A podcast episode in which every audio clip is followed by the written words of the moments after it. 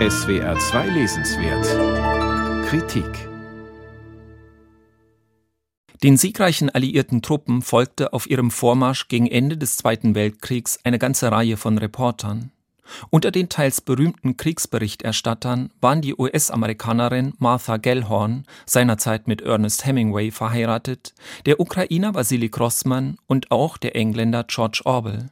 Letzterer hatte sich als Autor noch keinen großen Namen gemacht. Seine satirische Fabel auf den Kommunismus stalinistischer Prägung, Animal Farm, zu Deutsch Farm der Tiere, mit der ihm der Durchbruch als Schriftsteller gelang, hatte er zwar bereits abgeschlossen, aber sie erschien erst im August 1945. Die Dystopie 1984 vollendete er erst kurz vor seinem Tod.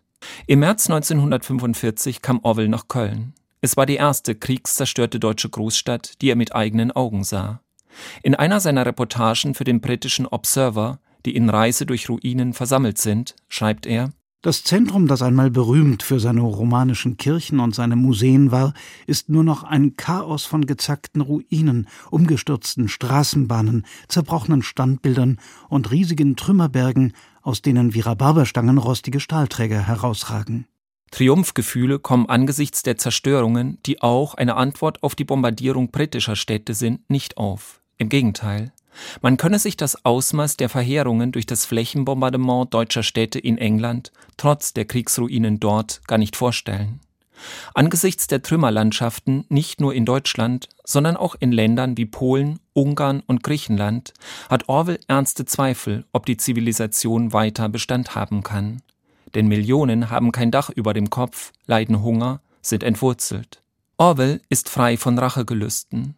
Doch er hat viel Verständnis für die ganz andere emotionale Verfasstheit eines Franzosen, der die Besatzung seines Landes erlebt hat, oder gar eines Juden, dessen Familie womöglich ausgelöscht wurde. Der britische Reporter ist mit Blick auf die Deutschen eher von Neugier getrieben und von einem Gefühl der Verwunderung bestimmt. Das Herrenvolk ist überall um einen herum, bahnt sich seinen Weg auf Fahrrädern durch die Trümmerberge oder rennt mit Kannen und Eimern zum Wasserwagen. Es ist eine seltsame Vorstellung, dass dies die Leute sind, die zeitweise ganz Europa vom Kanal bis zum Kaspischen Meer beherrscht haben. George Orwell fährt von Köln weiter nach Nürnberg und nach Stuttgart. Und er ist im ländlichen Bayern unterwegs, wo der Krieg kaum Spuren hinterlassen hat und das Leben fast unbehelligt von der Katastrophe weiterzugehen scheint. Gerade die friedliche Landschaft und die freundlichen, meist gut genährten Menschen lassen immer wieder dieselbe Frage aufkommen. In welchem Maße sind auch die harmlos wirkenden Bauern, die ihre Felder bestellen und das Vieh versorgen, für den Horror der Nazis verantwortlich? Orwell gibt darauf keine vorschnelle, einfache Antwort. Er stellt vielmehr sein eigenes Nachdenken aus. Der skrupulöse Journalist besucht Gefangenenlager und überlegt, wie das Problem der Displaced Persons gelöst werden kann. Jener zu Millionen heimatlos in Europa umherirrenden Menschen also, die vielfach als Zwangsarbeiter nach Deutschland verschleppt worden waren. Erstaunlich ist, darauf weist auch der Historiker Volker Ulrich in seinem instruktiven Nachwort hin, dass Orwell augenscheinlich kein Konzentrationslager besichtigt hat und den Holocaust nicht ausdrücklich thematisiert. Ulrich nennt es eine eigentümliche Leerstelle. Dieses unerklärliche Versäumnis fällt umso stärker auf, da Orwells Berichte ansonsten nichts auslassen und durch große Genauigkeit und Tiefe bestechen.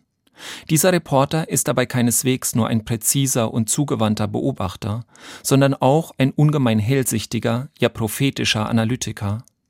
Bereits während der Potsdamer Konferenz, auf der die drei Hauptalliierten über das weitere Vorgehen beraten, sieht George Orwell die Teilung der Welt zwischen den Supermächten USA und Sowjetunion voraus, die für die nächsten Jahrzehnte die internationale Politik und auf ganz unterschiedliche Weise das Geschick der Deutschen in Ost und West bestimmen sollte.